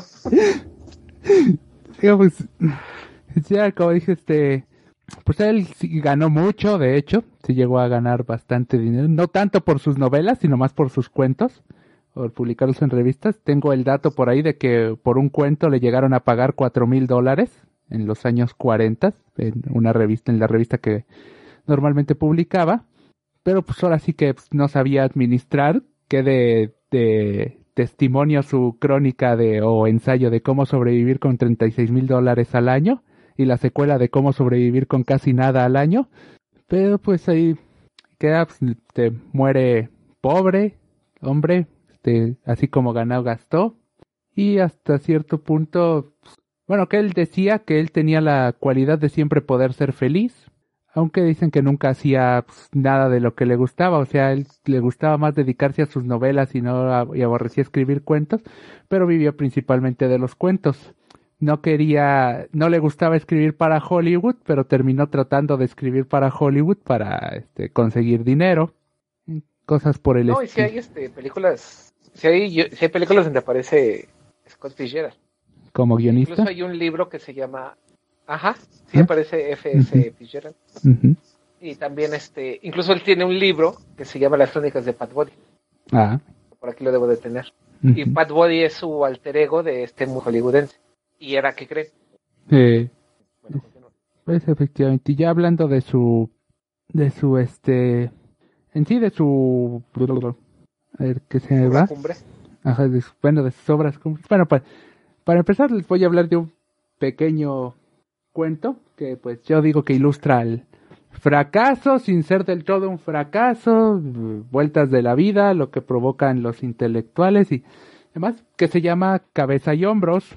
Es a grosso modo pues un tipo que va para ser el próximo gran filósofo de la humanidad, que se termina enamorando de una se, te- te- se enamora ahí por broma de un primo y demás, que como le gusta dar lata, le manda una, por decirlo así, una bailarina, eh, que de, de opereta, que pues tenía el, el, el encargo de hacer la- el baile pícaro de final del acto, y pues la se termina, llamada Marcia, se terminan enamorando, todo va con ella, se casa además, y pues obviamente este, ya establecidos en Nueva York, pues resulta que el tipo este, se da cuenta de que el conocimiento académico y lo de filosofía fuera de estar ahí dirigiendo la facultad de la universidad, pues como que no deja y termina enrolándose de Para puritita la cosa. Ajá. Si mejor hubiera estudiado medicina. Es- Oye, ¿cuál hubiera sido futbolista? claro, también. Ah, que por cierto, Scott Fitzger- Fitzgerald este, intentó ser futbolista durante su etapa en la universidad y no la hizo. Y Que se trompezó y que se rompió el tobillo y valió cheto. Así, y también este y pues por lo mismo de estar ahí tampoco llegó a lista, enlistarse para la Primera Guerra Mundial, porque cuentan las leyendas que él siempre buscó ser un héroe para desmarcarse de sus padres y pues nunca lo consiguió y tuvo que conformarse con ser el, el segundo mejor escritor que ha dado Estados Unidos después de Poe. E ídolo, esa, e ídolo de Juan Carlos, para que yo admire a alguien. No, pues sí. Ah, pero regresando a cabeza y hombros, pues te consigue ahí de empleo de mercante en, una compañía de, bueno, de oficinista en una compañía de exportaciones y pues le pagan sus 120 dólares a la semana y le dice su esposa, no, pues mira, pues con eso no lo hacemos ni para pagar el alquiler, pues yo sigo trabajando aquí bailando y todo y pues ya juntamos los 130 dólares que yo gano y tú los 120 que tú ganas y ya cuando llegues alto y ganes 300 dólares a la semana, ya yo dejo de, yo dejo de, de trabajar. Y pues no le gustó y le dijo, va, y le dijo a la mujer, tú, tú haz de cuenta, si tú eres la cabeza, somos un cuerpo, tú eres la cabeza y yo soy los hombros. Los hombros se tienen que seguir moviendo en lo que la cabeza piensa cómo, cómo hacerlo. Y pues por dramas de la vida termina este, la mujer se embaraza, ya no puede seguir trabajando y pues a este tipo pues, se iba todas las noches al gimnasio a hacer gimnasia, valga la redundancia, porque resulta que era muy bueno, pero nunca siguió por ese camino, por dedicarse a la filosofía. Y pues, eh, ¿qué pasa? ¿Ya estás muriendo? No, estoy, es que no me acordaba que tenía una cosa muy rara, pero tú síguele. Ah, bueno. Y pues ahí lo ve un, ahí lo ve un tipo así del, eh, dice, pues, mira, tú en el circo puedes ganar mucho, porque con esas piruetas que desafían a Newton y a la muerte, le, le dicen, te, ya lo lleva con el promotor y le dice, pues te pago 400 la noche. Y dice, pues va, porque tengo a la mujer embarazada ahí en casa y ya. Y, mientras la mujer como se aburre, este, se pone a escribir. Hay un libro cualquiera, una historia de una mujer eh, del sur de Estados Unidos. Pues al final resulta que pues, el libro sí tiene éxito por estar mal escrito y no usar este del todo los el lenguaje de alta cultura y demás y como los intelectuales ya querían Déjame adivinar, que gane el Alfaguara. algo así. Que gane el Alfaguara 2020. Ajá. Ah, no, 2019 fue, ¿verdad? Sí. Algo así, el chiste es que pues, ella termina haciendo, o sea que terminan diciendo que la pareja pues se llama cabeza y hombros porque él como es gimnasta pues es los hombros que se está moviendo para contribuir y la mujer ya que escribió su gran libro cumbre pues resulta ser la, ya todos dicen no pues ella es la cabeza, la gran literata, la artista del matrimonio. Y pues pobre hombre, en, eso acaba en que pues, es final de cuentas es el fracaso del tipo eh, por estar manteniendo a su mujer y dicen que hasta cierto punto fue la predicción del propio Fitzgerald de lo que le iba a pasar a él, que terminó pues, escribiendo cuentos en vez de dedicarse enteramente a sus novelas y haciendo libretos para Hollywood, o sea, dedicándose al espectáculo, luego de casarse con Zelda. La famosa Zelda, su esposa que daría nombre a la princesa de una de las reconocidas sagas de Nintendo. Y bueno, eso Zelda. es, ajá, Zelda. Y se, se una especie de fracaso más, este, de... Se alrevesaron, al final terminaron viviendo bien, pero pues ahora sí que el tipo no... Nunca cumplió su meta de andar, este... De ser él el que publicara el gran erudito y demás. Oh, sí, claro, yo. Oh, sí. Y, y tomaba té con este, con el dedo levantado, ¿no? Probablemente. Levanta el menique, le, le, le decía a Hemingway, levanta el menique. Este, ok, otro cuento que... Ah, pues, Yo creo que ahora sí podríamos pasar a su obra cumbre, que es el Gran Gatsby. Que a fin de cuentas Gatsby. Gatsby tendrá todo el dinero y todo el poder, pero nunca ter- termina siendo un, un fracasado, por decirlo así, no tanto de que no la ve llegar, sino que fabricó toda su vida, toda esa disciplina, todo eso de conseguir dinero y demás, eh, lo fabricó alrededor de la idea de que algún día se iba a casar, se iba a quedar con Daisy, iba a tener a Daisy y a final de cuentas mm, no logra tener a, a Daisy Bu- Buchanan, bueno, que ya es apellido de casada, pero bueno. Sí, porque es tan bucanas. Y no, no es precisamente el whisky. Quién o quién sabe por qué pues sí. Que como, que como lo diría este padre de familia, no sé por qué nos tenemos que ir a otro lado si aquí estamos bien. cuando hacen la parodia de, Sí, del Gran Gatsby. del Gran Gatsby. Este, no, es que fíjate que, no, ¿sí te acuerdas que te decía que estaba coleccionando de esas revistas que luego te doy, que repito? Ajá. Esa- esas revistas las hace el Tigre, eh, Miau. Eduardo, ajá, Eduardo Lizalde, es el director de la Biblioteca de México. Y, precisamente la revista se llama Biblioteca México. Si pueden, bueno, ahora que abran, a ver si hay. Este, pues ahí tiene varias este, revistas y las dan a 10 pesos, cuando originalmente pues están en 50. eh, Yo recuerdo que una de mis adquisiciones, porque ya casi tengo todas, es que una de esas, y ahorita que por eso eres un buen Watson, me estallas las ideas, eh. yo recuerdo que sacaron un número que se llama Los novelistas como poetas, Ah, mira. y ya la encontré, y adivina de quién trae poemas, ¿De Fitzgerald? de Fitzgerald, de Hemingway y de Faulkner. Ah. Leeremos, ya que pensaba el, leer Ojos de Tormenta, hoy es Ojos de Tormenta, este, llegándole Huracán, porque va a haber muchos poemas. Bueno. Sí, tienen un poema de, de Fitzgerald que, pues obviamente, este, lo leeremos. Bueno. Bueno, y hablando del Gran Gatsby, ¿qué vas a decir del Gran Gatsby? Ah, no, pues que tenemos, bueno, entre una de las moralejas que tenemos, porque también Fitzgerald le dijo una vez a su hija que él quisiera escribir, este, pues, novelas y este, obras musicales baratas y demás para mero entretener, pero en el fondo era demasiado moralista como para no enseñarle algo a la gente con sus escritos. Cuenta la leyenda que se lo dijo Fitzgerald a su hija.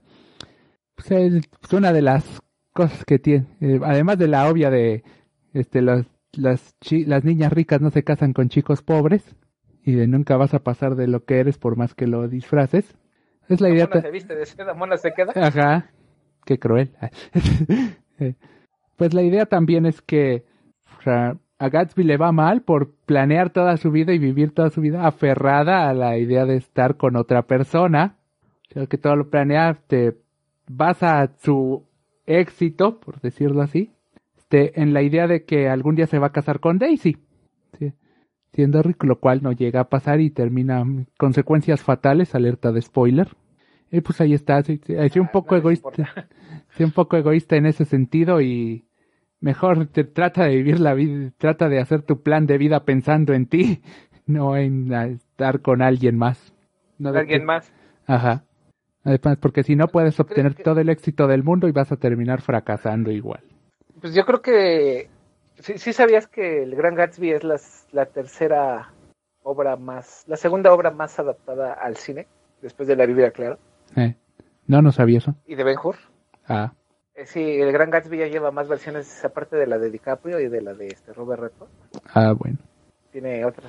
Tiene una de los 30 y no la he podido conseguir. ¿Por qué te dicen obsesivo luego, Rafa?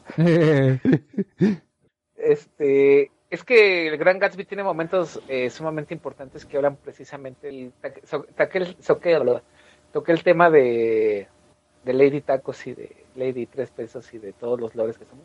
Porque siempre la frustración se ve manifiesta en ese no puedes. O sea, la literatura de Fitzgerald se basa precisamente en el hecho de que eh, en una metáfora de un prólogo que leí de una de las tantas ediciones que he leído del Gran Gatsby, decía que cómo podrían representar a Gatsby.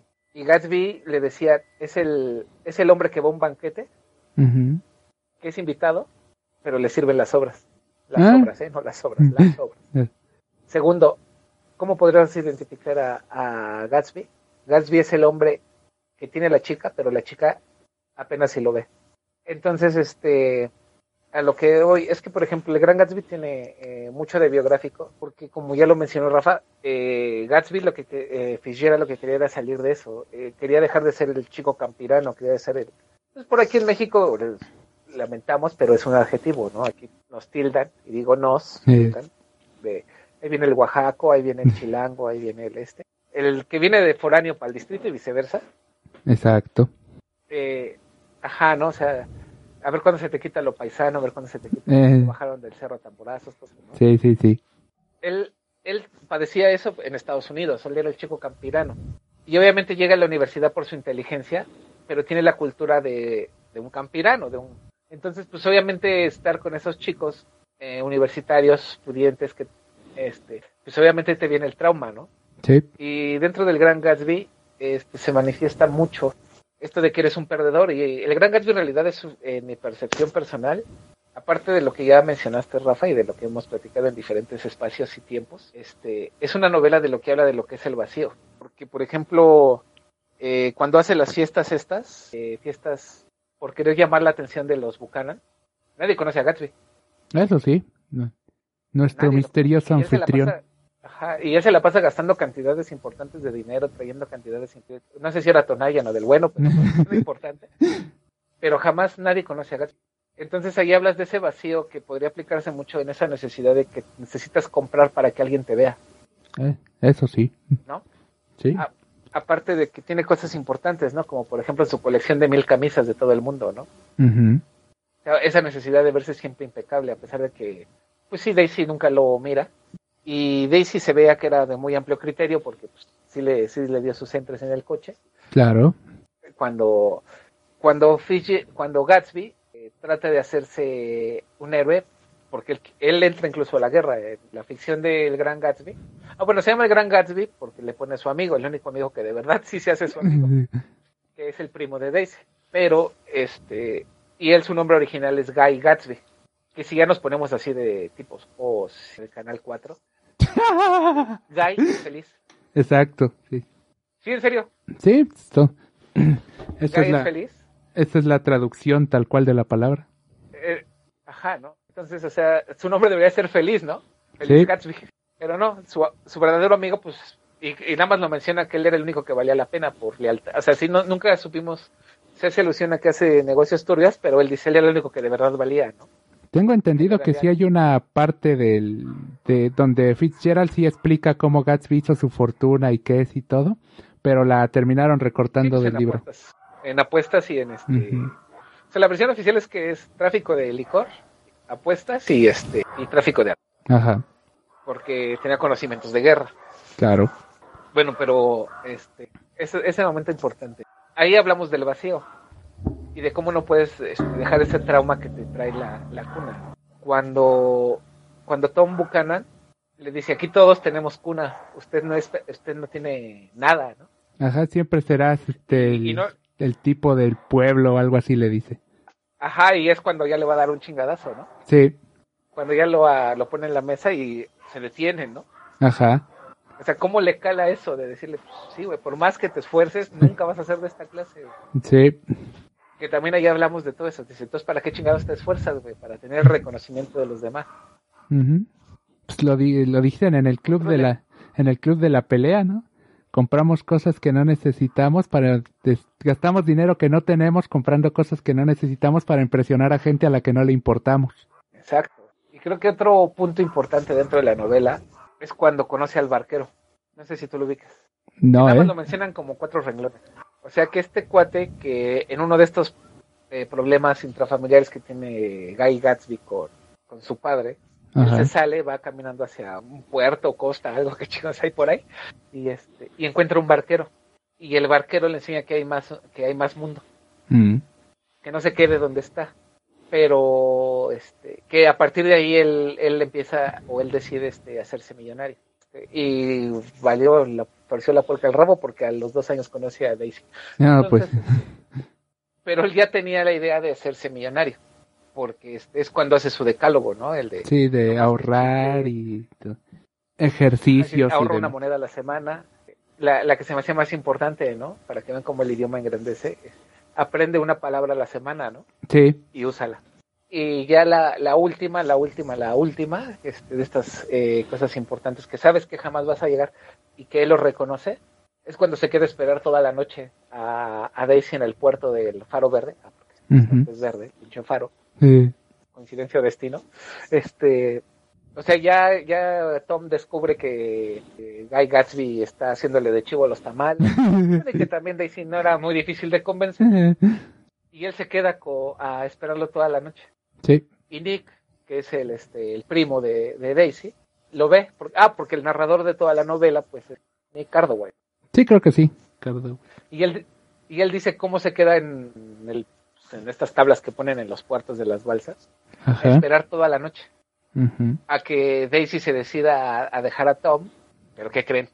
No pasa. Ah, Entonces, este, creo que son momentos importantes. E- este por lo que mencionas, ¿no, Rafa? De que es- él crea toda su fortuna a partir del hecho de que... De que quiere a Daisy. De que, de que quiere a Daisy. Pero más allá de Daisy era el hecho de poder pertenecer a estos güeyes, ¿no? Eso sí. Porque, por ejemplo, cua- porque por el hecho cuando lleva a Nick, a, cuando le quiere proponer negocios y está tratando de explorar a, a Daisy, Ajá. o sea, no lo lleva a un buen lugar, lo lleva a un pinche tugurio. Sí. Estaba que estuviera Jack Sparrow, güey. Ahí donde el Waka tiene su nido. Ahí, ahí donde, el, aquí en el godo, ¿no? El Ajá, sí. dinero del godo. Ahí lo lleva, ¿no? Exacto. Ento- Entonces, es- entonces, este, entonces ahí, este, pues ahí ese es el gran Gatsby. No les queremos decir los spoilers, ya la película es un clásico, pero la profundidad que tiene este Fitzgerald y no tan solo en el cuento que nos acabas de compartir. O sea, eh, también, pues una de las, la segunda obra creo que más reconocida de, de Gatsby, pues, es- que también es una historia de perdedores. O sea, porque Benjamin Button debería de ser el hombre perfecto. Porque a diferencia de, de la película, que hicieron unas aberraciones con la historia, Benjamin Button estaba destinado a ser el hombre perfecto. ¿Por qué? Porque él, em- eh, bueno, para los que no conozcan la historia de Benjamin Button, es un hombre que nace al revés. O sea, nace siendo viejo Y se va a ir volviendo va, joven. este, y se va a ir volviendo joven. Pero en el relato, el único conocimiento con el que llega Benjamin Button es, es con el conocimiento del habla. Va adquiriendo conocimientos como cualquier ser humano normal. Eh, que en la película lo que hicieron es que es, que, que es una pinche aberración, es que, que nace viejo, pero que tiene la mentalidad este de adolescente toda la pinche vida, ¿no?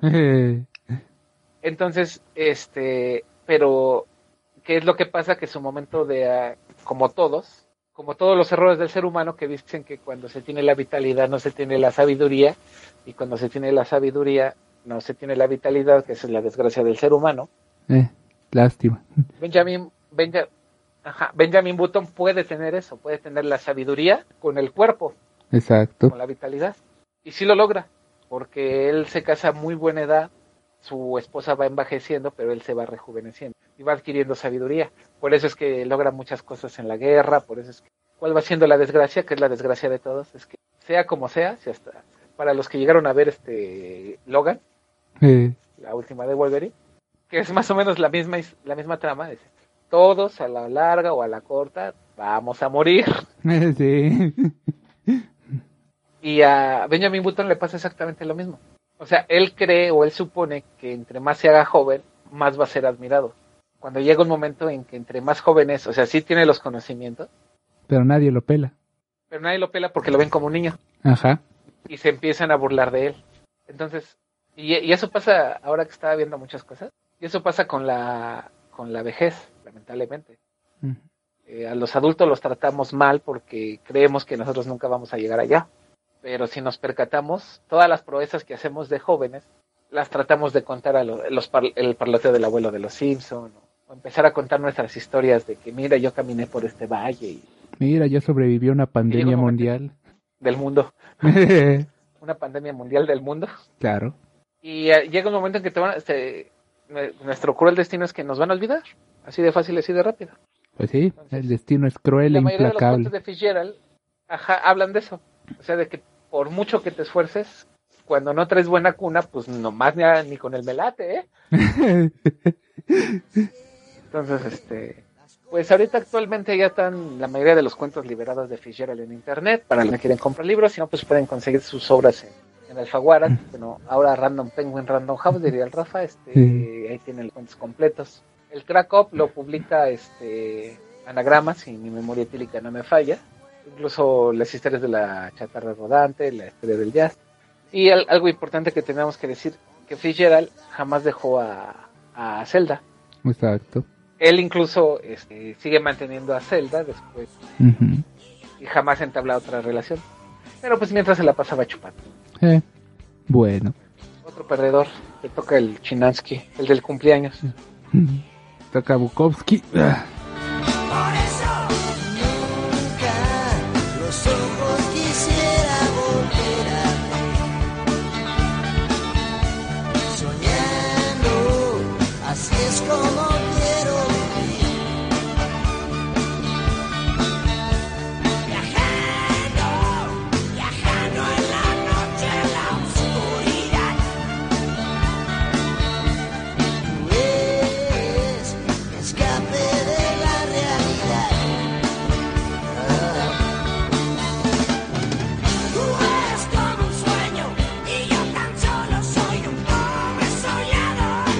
Eh, ah, pues este primero, ya lo que tenemos tiempo, que un último cuento de Fitzgerald que me recuerda mucho a este a lo de Gatsby en la el- teoría de que de, de lo que seas nunca vas a poder escapar por mucho que te esfuerces y también me este, recuerda coincidentemente que parece que hay- acomodamos esto de lo que decías del clasismo de que incluso entre los demás abajo allá B y C pues tiene un cuento Ajá. que se llama Berenice se corta el pelo que se podría decir que va de esto porque es, es entre familias ricas una invitada llamada Berenice pero resulta que es una muchacha que y para que vean que los jóvenes siempre son siempre de la generación anterior los va a ver así como que ay este hijo de Satán va de retro Sí, pues ya de las mujeres así de, de los años anteriores ven a esa generación loca de los años de los 1920 así de ajá, indecentes impúdicas y pues es esta tal Berenice que es una chica que pues, todavía está criada con los valores antiguos y demás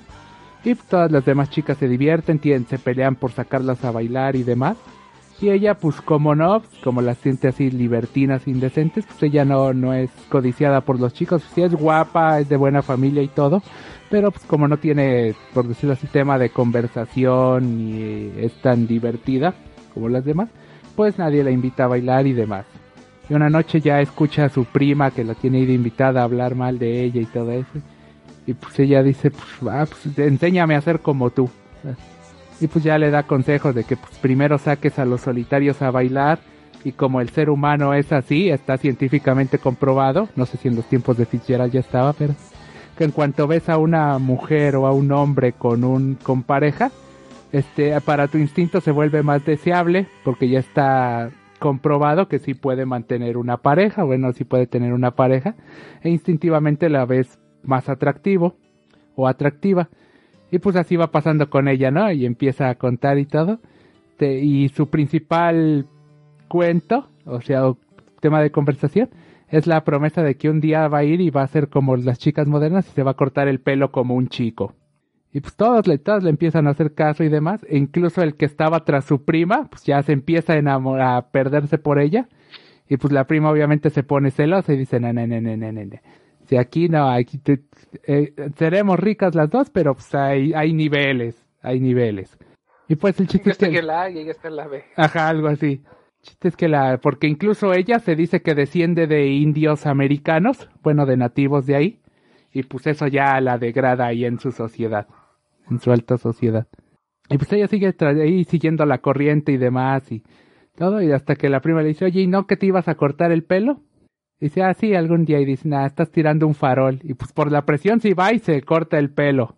Y todo lo hace con la intención de que se lo corte con un chico porque justo al día siguiente iban a tener una cena, una recepción con una gran dama que precisamente aborrecía a las chicas que hacían eso, cortarse el pelo como un chico, por decirlo así. Y pues ella ya humillada, perdida y todo, pues, decide irse, ¿no? Pues, no me aguanto a mañana, me regreso con mis padres y allá ver qué les invento. Pero antes de irse, pues como la venganza es dulce, le corta las trenzas a su prima mientras duerme. Y lo último que dice es para refrendar su herencia eh, nativo americana, que con las manos dice, ja, yo arrancar cuero cabelludo de esa cosa egoísta. O sea, retomando los... Los orígenes. Hola, Sí, sí, aquí sí, estoy. los orígenes. Ah, y pues nada, Yo no. Sí. Ja, ja, eso, esa es la- de ahí hay cierta in- injerencia de este tema tocado en el Gran Gatsby de que por mucho que te esfuerces y aparentes ser lo que no eres, pues al final no puedes. No trae buenas, buenas consecuencias. ¿qué otro tienes de Bukowski? Yo digo que mejor dejemos Bukowski para el final porque así todos, seguramente hay gente de nuestro público que ya está harto de que hablen de Bukowski, se lo puedan saltar. Y tú que eres el que sí lo ha leído, pues habla de del ancestro, John Fante. ajá, de todos nosotros. Eh, John Fante, bueno, ya creo que en la intro les había comentado esto de que es el escritor perdedor por, por excelencia. De entrada, pues es la antítesis del padrino, El padre. porque los dos son italoamericanos, solo que el padrino sí triunfa. Y, y- y aquí viene una metáfora interesante que me gustaría que lo analizaras, Rafa. ¿Por qué el padrino triunfa y por qué Bandini? Mm. ¿Te- ¿Tendrá algo que ver con el tono? o sea, con la tónica de que el, el, no sé, el, bueno, es que a Bandini en sí no lo he leído, y eh, medio me acuerdo de lo No, que hace. pero lo que te he chismeado. Ajá. Me acuerdo, pero posiblemente sea porque eh, tendrá el... ¿Será que tenemos cierto atractivo más hacia el bandolero? Y eh, Don Corleone, eh, o Vito Corleone, entra más en ese... Más en el sentido de rebelión que el otro, porque el otro pues, era... Bandini es, es un vago tal cual, ¿no? Que, que está esperando, mientras que Vito es hasta cierto punto un forajido. Y además de que se... Bueno, qué, qué bonita. eh, Síguele, síguele. es que hasta cierto punto se rebelaba contra una, por ser mafioso de los años 30 y demás, se rebelaba contra una norma que a muchos les parecía injusta y a lo largo de la historia les ha seguido pareciendo injusta, que de hecho es el centro de que es más o menos la culpable de que históricamente surgieran eh, gente como Al Capone y demás, que es la prohibición de la, del alcohol en Estados Unidos, que es así como surgen estos grupos mafiosos principalmente o como ganan más poder dentro de Estados Unidos traficando con el alcohol. Yo, yo pienso que es por... Muy bien, pero qué bonito es filosofar y más cuando estás ebrio. A veces Sí. soy yo, ¿verdad? Este, yo lo pienso más porque si te das cuenta, eh, en la concepción de este, o poniendo el ejemplo del padrino de Puzzo y, y de John Fante, es por la negación y la aceptación, pienso yo. Oh, chido tu teoría. Sí. Vito Corleone es alguien que tiene que dejar a su familia, llega a Estados Unidos y él empieza a forjar a su familia. Eso sí. Y cuando tiene la oportunidad, regresa a vengar a su familia. Eh, Cuando está en Estados Unidos, él trata de que sus tradiciones y su familia siempre estén Pues sí, compra toda una calle prácticamente. Ajá, para que todos vivieran en la, este, que no sé por qué chingados, este, Carlo y este, Constanza se van a vivir como a, como a un kilómetro, que es lo que le cuesta la vida a Santino, pero pues en fin, ¿no? Eh, Pero compra una calle para tener a la familia junta, a los primos, a los... En cambio, Bandini trata de romper como Fitzgerald eh, ese vínculo familiar. puede ser. O sea, Vito Corleone de ser huérfano quiere una familia. Ajá, y, y sí, Bandini de como, como el Fitzgerald de la vida real quiere romper lazos con, con sus padres, con el pasado. Exacto. Entonces, este, como que, como que formatear el disco duro cuesta, ¿no? Ah, no, pues sí. Y entonces, este, bueno, les, les comento, esta serie de Bandini pues tiene cinco novelas, no se creen que son cuatro, porque hay historias así alternativas chiquitas, pero pues vamos a hablar también de, de algo que pasa con, con Bandini, con el amor, que, sí- que- que aquí se aplicaría la, los amorosos de Jaime Sabines, ¿no? No, no vamos a leer los amorosos de Jaime Sabines, se los prometo. Pero ¿qué es lo que pasa con, eh, con, con Bandini específicamente en Pregunta del Polvo, que es la primera y la más icónica de las novelas este, de Bandini.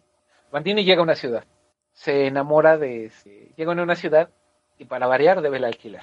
Eh, Su ropa es la misma, no, no se ha podido comprar ropa en no sé cuánto tiempo y se tiene que salir y entrar por la ventana para que el casero no lo vea.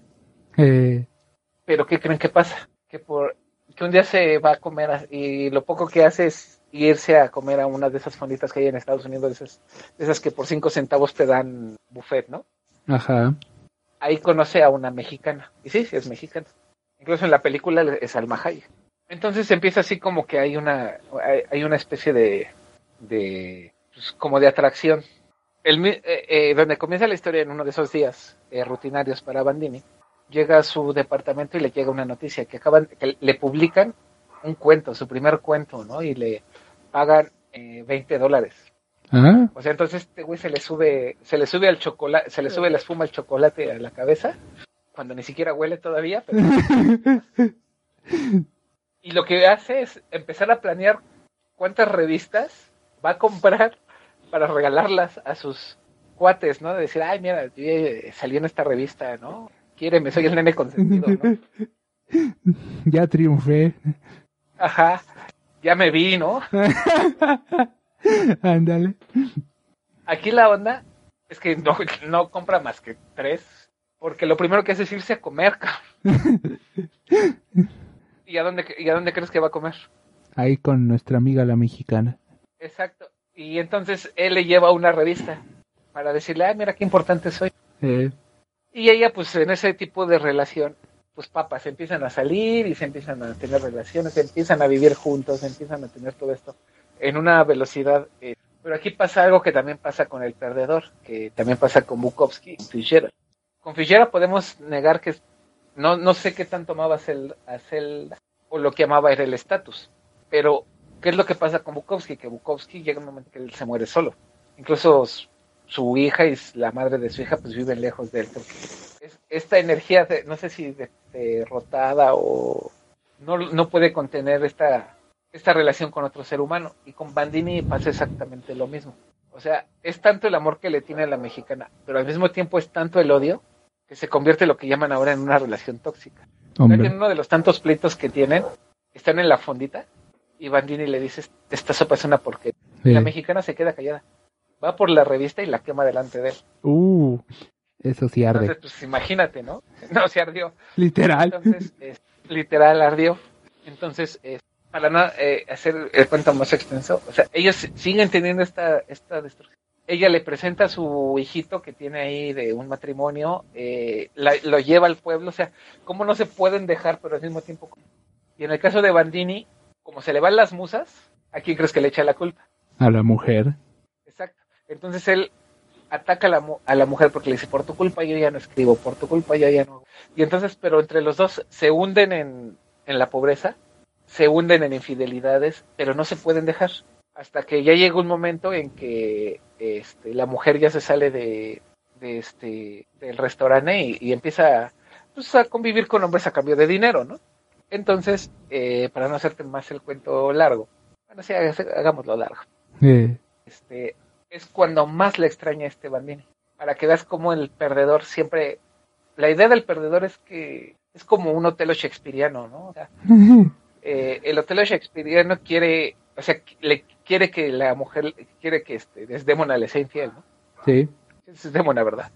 O ya, Creo o que ya, o ya manifesté de nuevo mi ignorancia. Creo que sí. Desdémona sí me suena. Sí. Sí, pues, y Otelo te parte en dos, güey. También.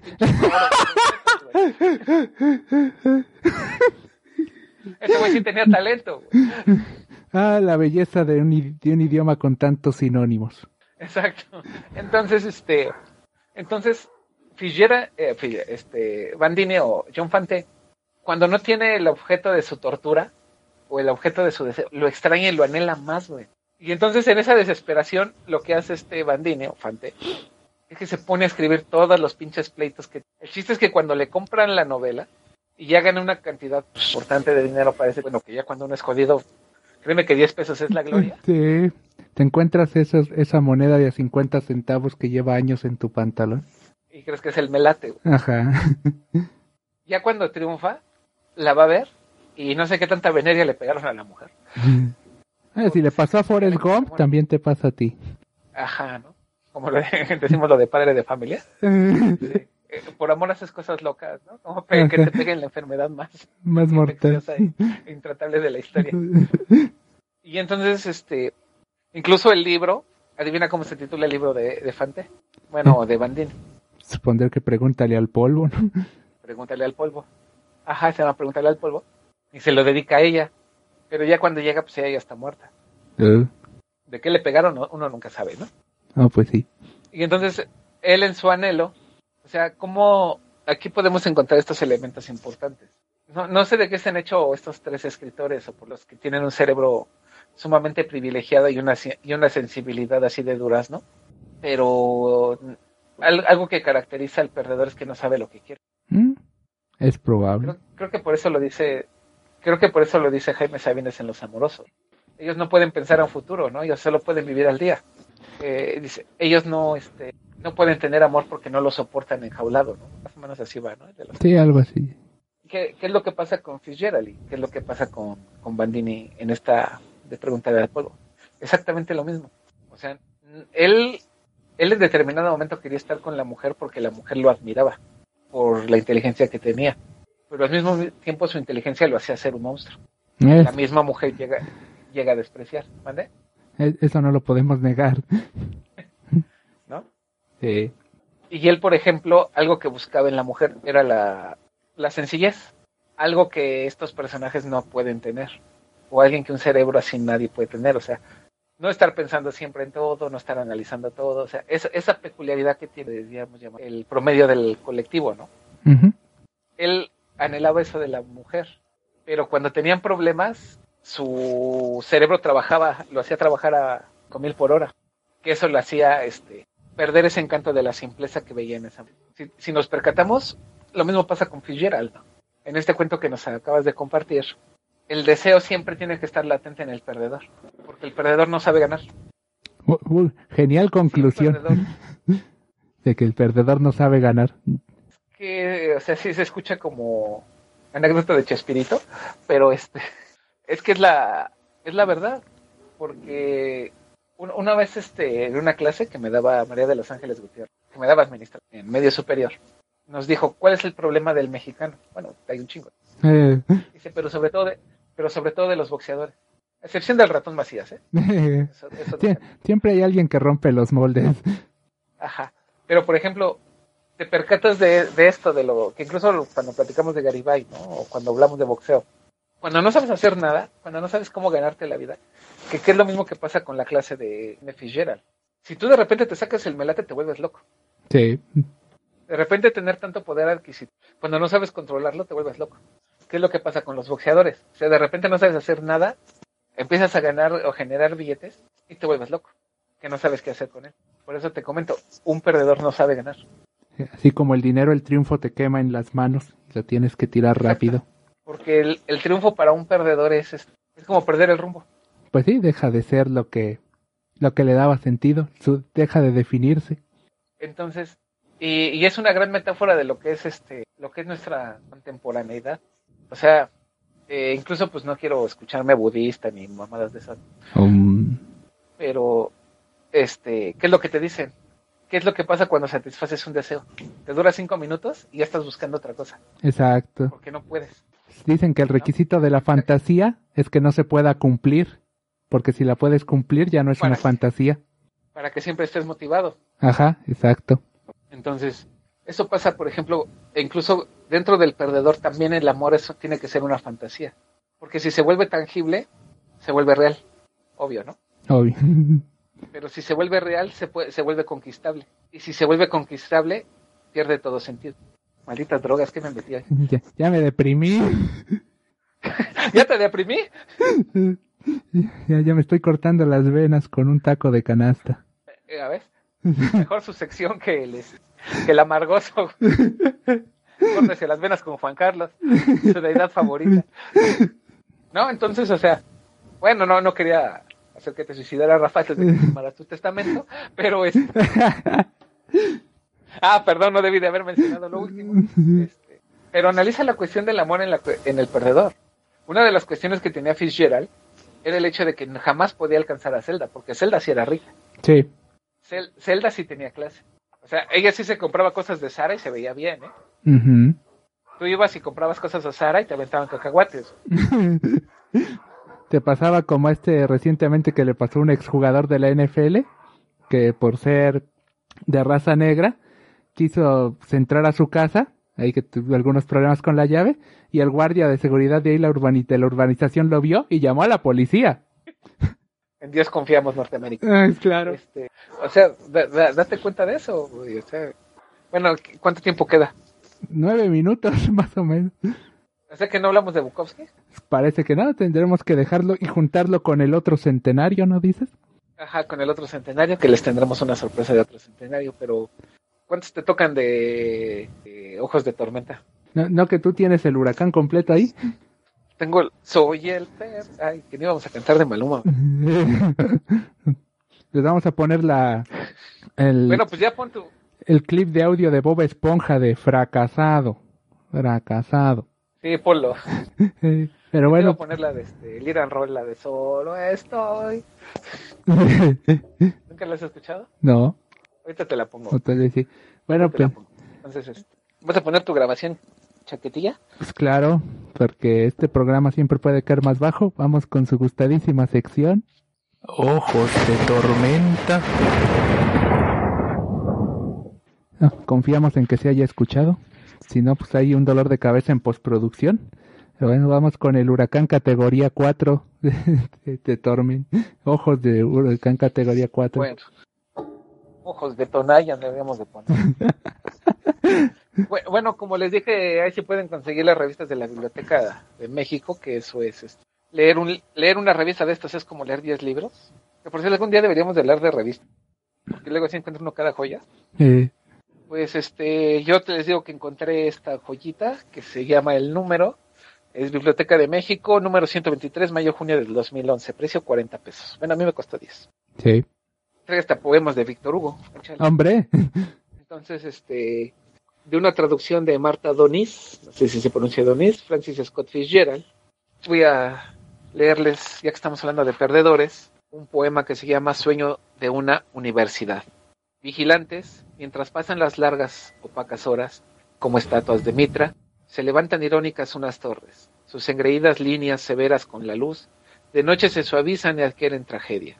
Tímidas y recelosas de su cargo, desafían con orgullo al mundo sin sueño. Desde el disque antiguo Nasu Hall, la campana se estrella en la hora, como diciendo todo muy bien.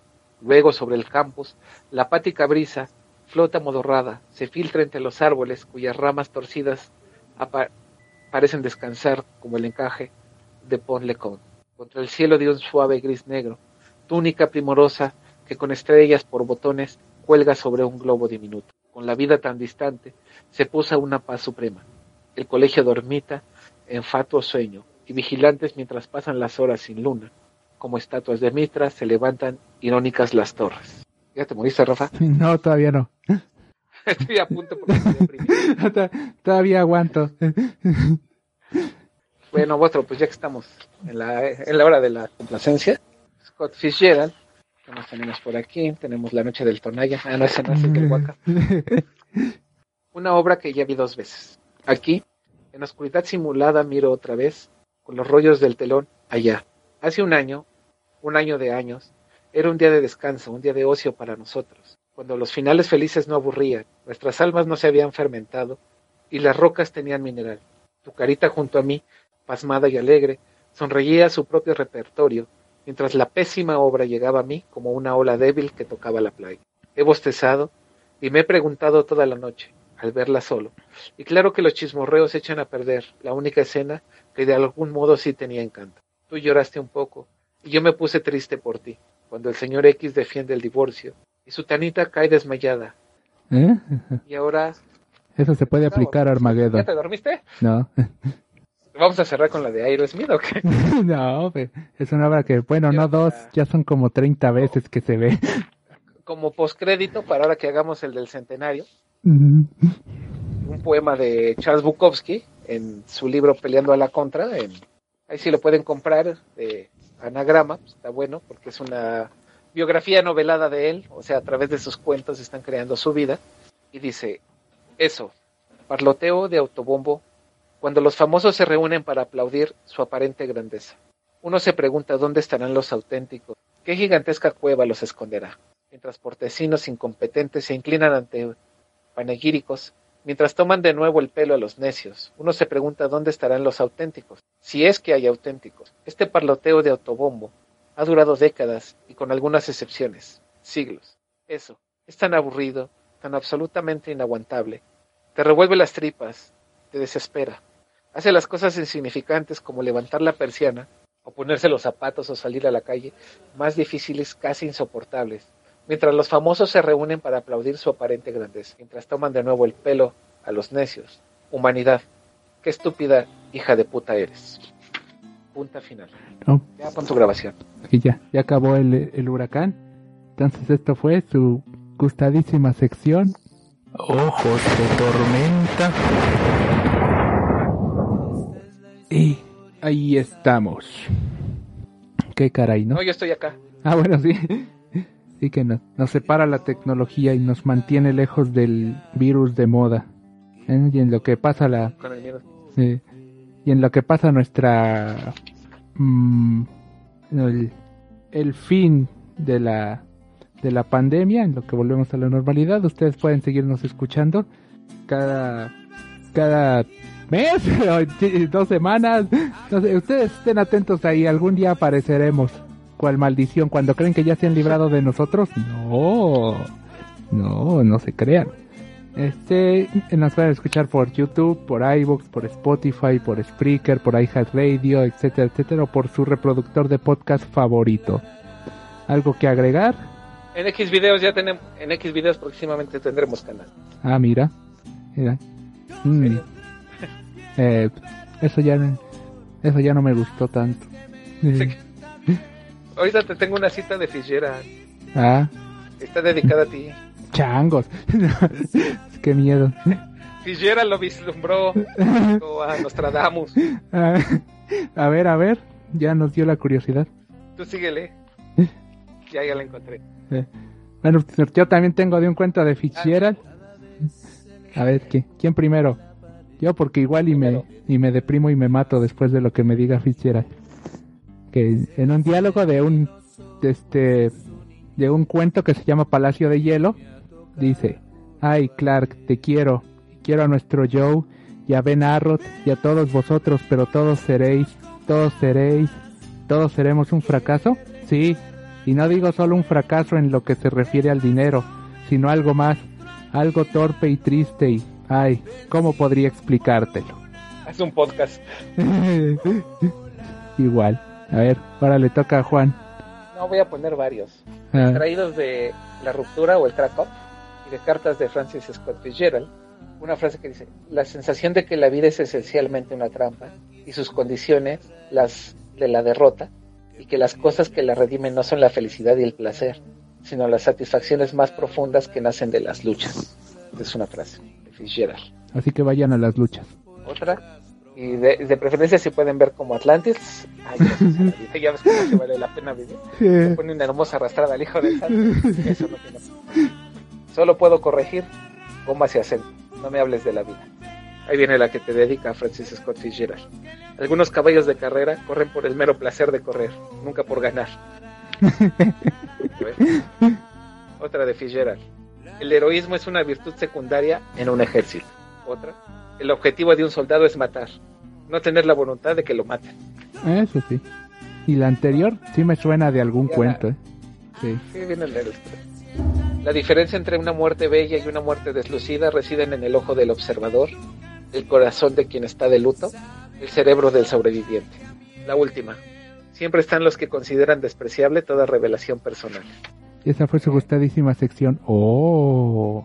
Oh, así que vamos a conseguir a tres puerquitos, ¿no? Ajá. Oh, o en su defecto, una familia de Esta perritos de las praderas. esta está buena. El miedo a la muerte es una profecía que nunca falla. ¡Hombre! ¿Qué nos tratamos de nos Exacto.